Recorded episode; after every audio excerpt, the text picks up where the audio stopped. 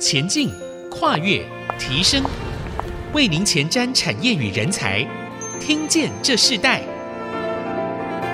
大家好，欢迎收听《听见这世代》，我是主持人郭兰玉。节目开始之前呢，跟大家分享，IC 之音最近携手了 DIGITIMES，共同企划了“减碳不碳，成为永续赢家”的线上专题，已经在 IC 之音的官网上线了。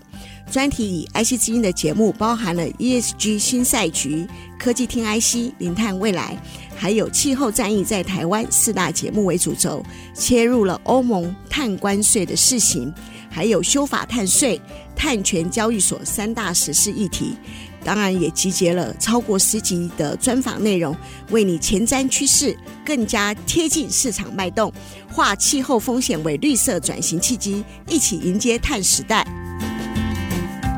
我们知道，在教育领域的趋势下，教育部已经响应了 SDGs 所推动的大学社会责任实践计划 USR。以在地的连结与人才培育为核心，引导了大专院校，呃，以人为本，从在地需求出发，结合了人文关怀与科技导入，协助解决区域的问题，善尽社会责任。以阳明交大为例，博雅书院就是学校里的一个全新的单位，林奇宏校长是总院的院长，下面有分四个中心。通识中心、艺文中心、体育教育中心、社教中心，就是社群教育中心。特别呢，也将学生的学科领域之外的教育放在博雅书院，并以 S H I N E 为书院的愿景。所以今天我们在节目上特别邀请到阳明交大博雅书院的社教中心主任卢玉安卢主任来到我们节目，和两位学生一起来跟我们分享。我们先欢迎他们。老师好，兰玉姐好，我是。国立阳明交通大学外文系卢玉安，然后现在也兼任博雅书院社教中心的主任。好，你好，你好，我是阳明交大牙医系的王纯义。哇，这是牙医系的学生。好，你好。大家好，我是阳明交通大学百川学城的林诗轩啊，两位学生呃，其实都是在二年级的年纪，对不对？哦，我们有非常广的一个年龄分布，我们有二升三，我们也有五年级哦，四升五，四升五哈。其实我们今天特别邀请到这个卢玉安卢主任来我们节目跟我们分享。你本身是外文系的老师，是的，可是今天特别邀请呃卢主任来跟我们分享，就是因为你们是在社教中心这样的一个新的教育的一个环境哦，这个社教中心是不算学分的，对不对？对，我们的社群都是吸引志同道合、有兴趣的人，然后以老师的专业跟他们的兴趣出发，来吸引这些学生来参加。好，等会我们会跟大家分享为什么会是社交中心。这个社交中心不是社会教育哦，是现在非常夯的哦，就是社群教育。我们看到云端社群还有教育云这样子不断的一个开创起新哦，对于教育者有哪些重要的改变？嗯，把云端社群或者是教育云平台定义成广泛的非实体社群跟教育平台的话，这个对教育者有非常大的改变，而且这个改变应该是从疫情开始之后就再也回不去了，就跟我们对那个外送食物平台的依赖已经回不去一样。呃，以前的教学其实就是一堂课两到三个小时，然后我们可以重复讲述一样的概念，然后给例子。学生如果表情看起来像不懂的感觉，那我们就可以再重新讲一次。那学生的立即互动，我们也可以知道哪里需要加强。那如果他们愿意问问题的话，我们也可以在当下就回答，或者在下课的时候给他们解答。但是移到云端之后，其实。课程的时间就必须要压缩，因为同学很难在没有互动的状况下专注两到三个小时，所以老师就变成网红了。这样，呃，要学习最精简的方式来传递知识，然后学习用视觉辅助，用很浮夸的语调，然后用一些科技来收集学生的问题跟回馈。所以，教育者在这个过程当中需要很大的增能。来适应这样子的转变，那这个转变的好处是学生的学习知识变得很多元，那我我们的课程好像就变成多元学习管道之一而已。学生可以使用适合自己的平台，那相同的自主性就大大的增加。那这个包括时间跟空间上的自主，学生可以在任何时间学习，听不清楚的就可以重复播放。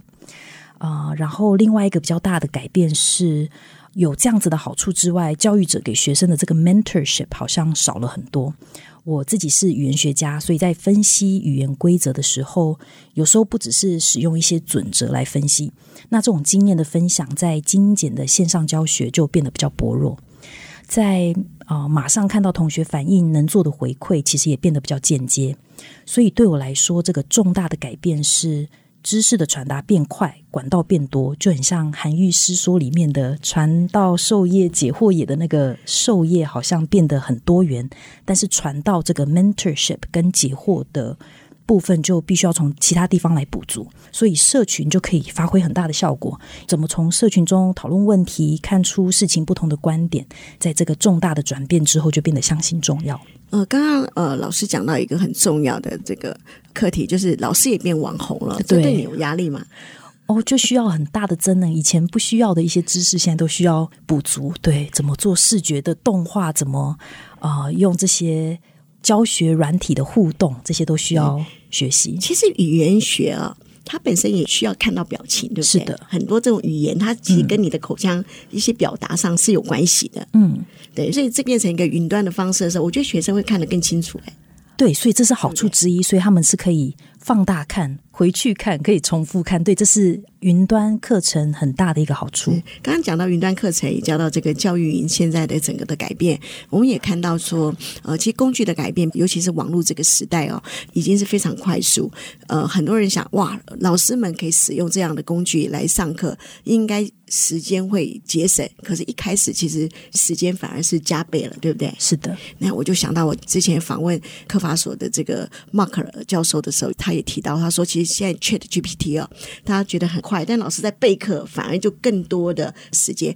但是刚开始用是这样，慢慢越来越多的就会把它改变了。那同样的，这个社群云端这么快速发展的主要的关键有哪些呢？呃，刚刚提到的疫情当然是关键之一，然后这个出生就带手机的这个 Z 世代也是关键之一。他们跟手机跟电脑的关系其实是比人跟人的关系是更密切的，他们花在这上面时间是更多的，所以。呃，我觉得这两个是云端社群可以这么蓬勃发展的主要关键。对呀，yeah, 所以这个实体的社群和这个云端社群，你怎么相辅相进的并行呢？嗯，如果我们要增加这种有温度的人际实体社群的经验分享跟体验学习的话，呃，云端社群是可以相辅相成的。例如，呃，阳明交大合校之后，其实我们就有台北、新竹、台南、宜兰。跨很多地方的九个校区，云端社群其实可以让我们超越时间跟空间的限制。那因为有空间的限制，社群没有办法常常实体聚集啊、但是我们可以利用云端社群的广度，因为大家都看得到，还有它的速度，因为传播的很快。可以先集结志同道合的人，然后确认大家的社群目标都一致之后，在实体聚集的时候就可以很快的进入讨论跟重点。那线上的社群也很有安全感，因为它适合不同沟通风格的同学，可以先试试水温，然后增加实体社群的成功率。纯艺同学来分享一下哈，你自己在这个实体的人际的这个社群和云端的社群中，你的体验是什么？我一开始也是觉得，如果有一群志同道合的同学的话，应该会对于在学校生活就增加很多乐趣。因为平常在学校可能就是系上的同学做一些上课啊，然后实验等等。但是有这些博雅书院或者社交中心这些同学之后，我们可以从事的活动就更加广泛。我觉得跟平常在学校会遇到的同学还蛮不一样的，蛮不一样的啊。那思轩本身是百川计划的学生，那你自己喜欢实体还是云端呢？哦，我个人其实是比较喜欢实体，因为可以看到大家的表情动作，然后可以做实体的互动，这点我觉得是蛮好玩的。然后线上可能就是你开麦就太明显，或者大家都可以听到你跟某个人要讲话。对，所以两位同学的表达完毕之后，我们想问一下这个玉安老师哦，阳明交大这个博雅书院的社群中心主要成立的目标和任务是什么？啊、呃，我觉得社群教育很大的一个想要做的事情，就是让大家可以很快的跟彼此建立关系，然后不会设限说我是什么系的，我应该要做什么事情，我应该以后只能有怎么样子的发展，而是可以很。多元的、很友善、包容的去体验学习，然后让这个生活上的这些界限都更模糊一些，不会预设立场，那也不会预设别人会有怎么样子的想法，预设自己什么可以做，什么不能做，所以用这样子的方式去建立更好的、更良好的关系。是刚刚听到老师的分享，还有两位同学的回答，我觉得每个人的期待不一样。可是学校做这个社交中心，一定有一个很起初的想法，因为它已经施行了一年多的时间，是的，一定有一个很重要的目标和宗旨。我们先休息一下，我们下段会来继续来分享这个课题。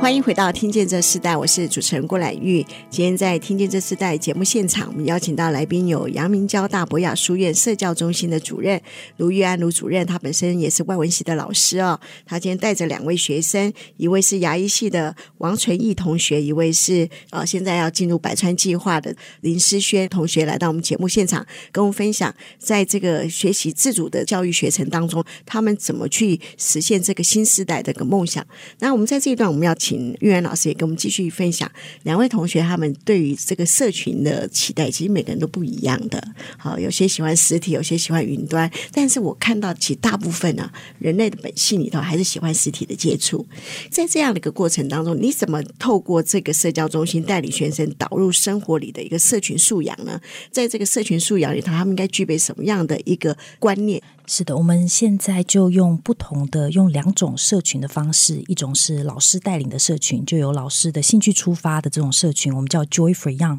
举例来说，我们有生科系的老师带着大家去骑 U bike，然后去出校园观察地貌跟生态，然后从体验中学习；然后也有医学系的老师用自身的经验去谈论生、谈论死、谈论啊、呃、灵魂啊、也有科法所的老师用实际的例子跟学生讨论性别平等如何保护自己。那这个知识的传递非常快速嘛，也很便利，所以拥有知识跟专业能力已经没有办法保证我们有一个。独特的人生或一个成功的人生，所以社群教育其实我们着重的是经验的传承、沟通，然后跨域合作，跟人家相处，让我们有一个独树一格的特质。所以刚刚兰玉姐提到，就是社群的素养，呃，我想大概就是多元，它是跨域的，它是友善的，是包容的、平等的，然后不设限的体验学习。嗯，所以他们进入社交中心教育学习，对他们有什么样的影响？你当初期待他们应该有什么样的改变吗？嗯，我期待他们可以在人跟人的互动当中，可以更啊、包容一点。所以我们有这些跨域的社群，那也希望我们也办一些 SDGs 相关的，让他们可以跟世界有所连接，让他们可以透过踏查，透过工作坊。然后来更啊、呃、了解现在我们身为社会的一份子，我们必须要做些什么。然后也因为这些踏查的活动，我们对于在地更有连接，所以我们希望透过这样子的活动啊、呃，塑造出很有温度的学生。是对这个问题，我也想问一下纯义哦，你自己本身医学系应该课程就很忙了，进来之后，你觉得对你最大的影响是什么？我觉得其实蛮重要的影响，就是刚刚老师有提过，就是变成一个更有温度的人。像一开始，可能我以前个性算比较内向一点，所以有时候遇到很多人在一同一个活动的时候，比较难去跟别人可能打招呼啊，或是简单的问候。就以前我会觉得这些事情就是有一点难做到，就是有一个坎自己跨不过去。可是因为在社教中心举办这些活动啊，或是工作坊，其实大家的态度都是蛮友善的，所以不管是提出什么样的意见，或是一些简单的问候，可以感受到其实就是大家很愿意去互动，然后就在这样子慢慢的来来回回之中，我觉得有帮助我在跟其他的人建立关系的时候会更容易，然后也愿意更关心其他身边的人。呀，是，嗯，诗轩呢？你本来是生意系嘛，对不对？现在转到百川计划，这跟你进入社交中心有影响到吗？哦，其实还真的有蛮大的影响。我们自我介绍都常常会说自己是什么系的学生，可是进到这个社群里面，让我最大的改变就是，我开始发现自己可以不只是一个某一个系的学生，或是怎么样的人。然后在这边，我发现了更多不一样的可能性，像是刚刚老师有提到的，就是实际上去十七公里海岸踏查，就是作为一个本来生科系的学生，我以为我只是一个关在实验室里面做一些实验的人，但是同时，我在这个社群中发现，我也可以是一个。嗯，在十七公里海岸上观察海流啊，或者是观察生物的一个人，所以算是有非常剧烈的，让我可以感受到自己不只是一个单一存在的人的一个地方。听到你们都一直在分享工作坊这件事情，这个工作坊对你有帮助吗？哦。有非常大的帮助，主要是在于，就是作为一个学生，我们经历了十几年的教育，通常都是听台上的老师讲话。可是，在工作坊跟社群教育当中，我们有一个更平等的地方，可以让学生有机会输出自己的想法，或者是和别人沟通自己不一样的想法。然后在这个过程当中融合，然后更认识自己。然后这也是为什么我想要进到百川学城，因为百川学城本身就是一个多元又包容，而且可以设计自己想要走的路的一个地方。那在社群教育的过程当中，因为我学习到了更多、更认识自己的方法，或是接触到这个世界的方法，也因此进到百川。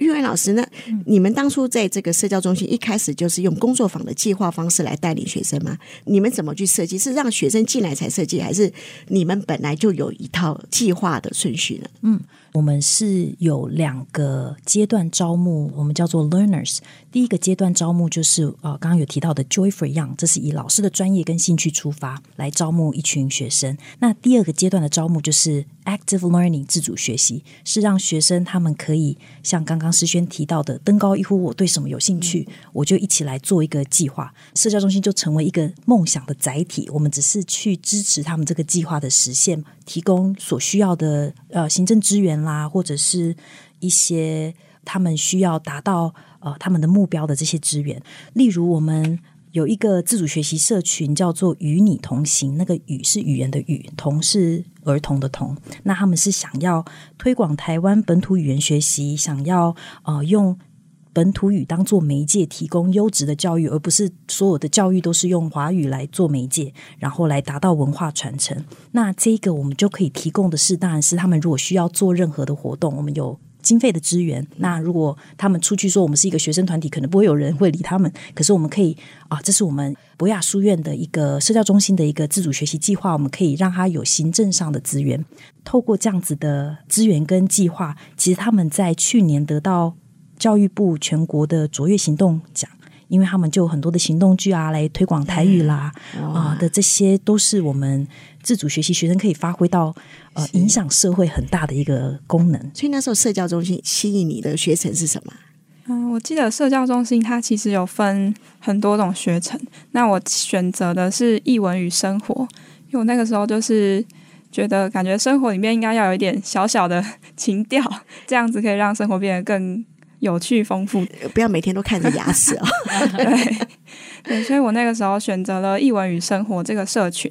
那这个社群的老师也有带领我们去，像是自己手做一个皮革的小钱包，然后就是相关的一些活动。那其实除了在社群里面的活动以外，社交中心还有办很多跨社群的活动。我觉得跨社群的活动也是。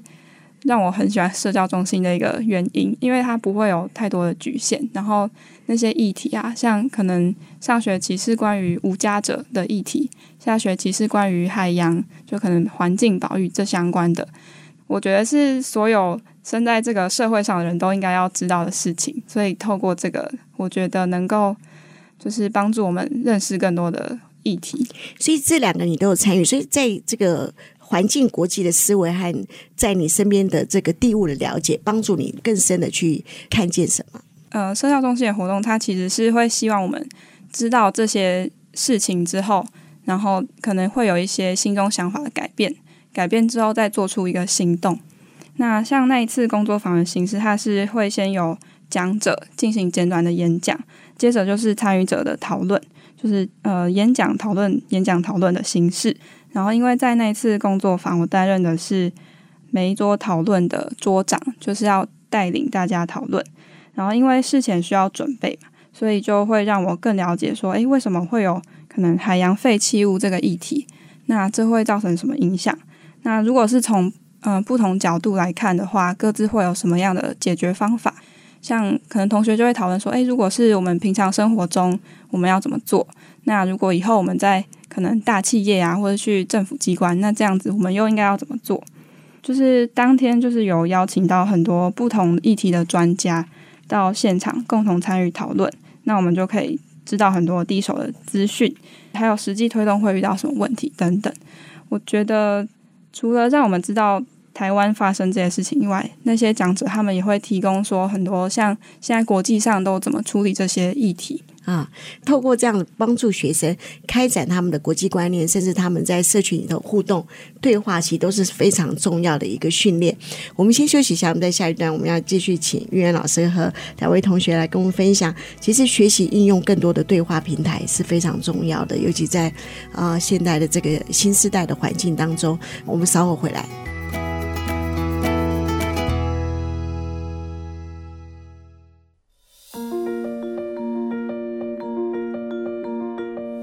欢迎回到《听见这时代》，我是主持人郭兰玉。今天我们在《听见这时代》节目里头，我们跟大家分享到一个新时代的梦想与实践，尤其在他们这个自主学习的一个教育环境中，有不一样的学习。那透过阳明交大博雅书院的社交中心，我们看到一群学生、一群老师，他们正在努力的展开不一样的新的思维，然后新的学习方式。这个社交中心很多的很活泼的一些呃计划，甚至很多的不同的这个社群的组织。不但改变了学生，我也看到改变了老师哦。所以今天卢玉安老师带着两位学生一起来分享。那在这一段部分，我们要先请卢玉安老师跟我们分享，他们在这样的一个应用更多的对话平台里头，你自己看到他们透过不同的任务或是团队的组成啊，你看到他们改变的方式是什么？其实我们刚开始就是。制造一些机会，创造一些平台。我们拉了一些社群，然后找了每个社群有一个老师，我们叫 leader，或像导师这样子的人，然后让这些学生自己去对话，自己去碰撞。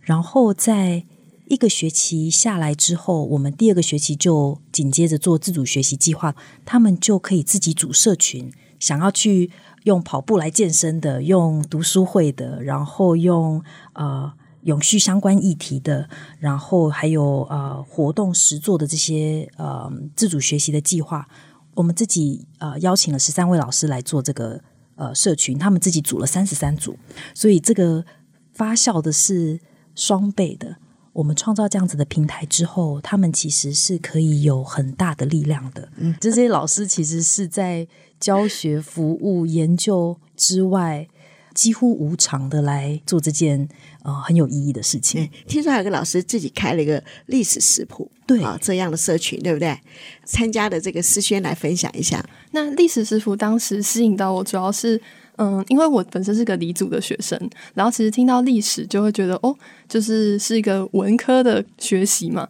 但是后面又接了食谱，就会让我想说，嗯。为什么会特别把这两个东西结合起来？然后参加了，还有跟老师聊一聊之后，才发现他是想要从嗯英国的历史的，真的是。古代的食谱当中找一些有趣的例子来给我们实做，然后在实做的之前，我们会先谈论一下那个时代背景，然后知道时代背景之后，或许我们就可以更加了解为什么当时会做出或者设计出这样的一一道食物，然后再透过实际猜测他们当时可能怎么做，然后实际动手做出来一道食物，然后当做我们当天的晚餐。嗯，这个跟大学的这个呃社交中心所推展的任务有怎么样的一致性吗？嗯，我觉得这个应该是透过呃老师的专业，所以这个老师呃志颖老师的专业是历史，是是文学，是在这个从呃文学记录当中去探勘这个时代的一个背景，所以这个老师将他的专业带到他的。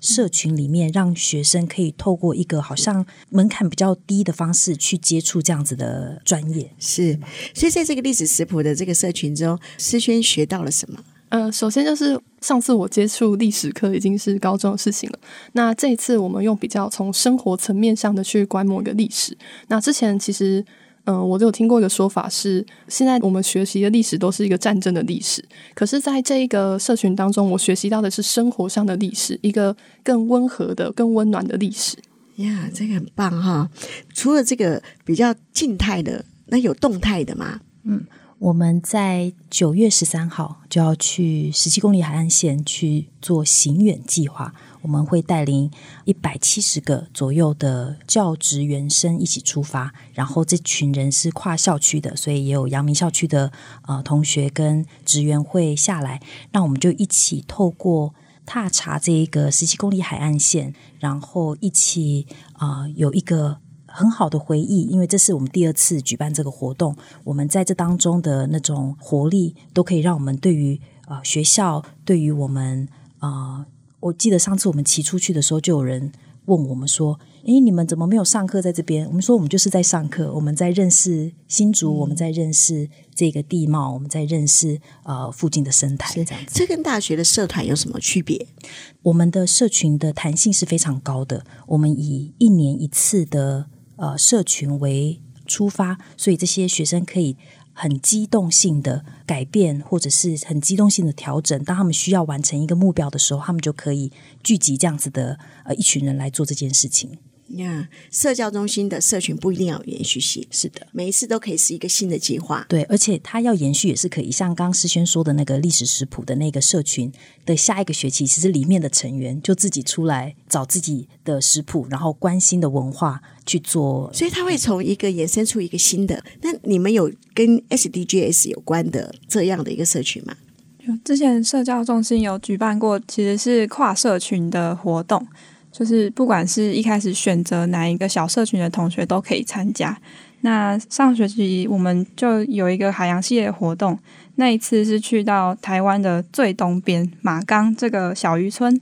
那那天的行程它其实就有包含一些导览，带我们简单认识马岗，包含它在那边发展的历史，还有从以前到现在流传下来的很特别的石头屋，然后还有在那边发生过的土地的争议。那我觉得最特别的就是还有海女阿嬷带我们穿着草鞋在潮间带，然后认识很多平常可能只有在课本上面或生物课本上看过的生物。那我之前就是在想说，其实这些很多资料啊跟照片，就是网络上也都查得到。那如果活动只是为了要让我们知道那些知识，那为什么我们有需要到当地走一趟？那其实，在去完那一次的旅行之后，除了认识一些，呃，可能海边相关的潮间带的生物之外，那我觉得到当地其实可以感受到的，就是人跟土地还有环境之间的连结是非常强烈的。那当地有很多人对于家乡的情感也非常深。那有同行的伙伴就有说，他说看到很多嗯、在那边努力的年轻人啊，就是在为了家乡，然后推动很多改变，感觉到很感动。然后也会很感谢，说原来还是有一群人愿意将家乡原本的样貌保留下来。嗯，那对你最大影响是什么？我觉得是可以感受到。人之间的那份情感吧，就是人跟土地之间的情感。嗯，所以我看到两位同学他们分享，其实很重要的一个呃感受，就是有温度，然后让他们的这个过程中有很大的成长、体验的学习、体验学习，对不对？嗯。可是，在现在 AI 的发展这么快速的时代，那跟你们的这个社群学习有特别的帮助或思考的改变吗？呃，AI 的话，在教学的现场，我们现在好像慢慢已经看到 AI 的力量，就是在资讯收集啊、整合啊，在传递上面。例如一篇文章要快速做到重点，其实 AI 可以比人做的快上好几倍。所以学生大量在运用这些功能在学习上面。举例来说，我们在同学的教学回馈上面，常常看到学生对于阅读教科书啊或文章、完成作业都比较不焦虑，因为这些都是 AI 可以帮忙的地方嘛。可是对于提问、参与讨论或理理解老师上课的内容就感到非常焦虑了。提问跟创造力有关系，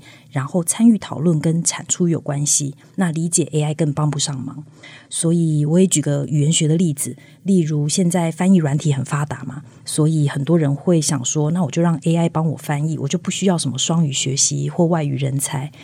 但是虽然 AI 可以帮助立即的翻译。语言学的研究结果却显示说，学习双语的语者，他的前额叶脑区比只有学习一个语言的前额叶脑区来的活跃很多。所以，前额叶也掌管了理性思考，掌管了决策跟组织能力。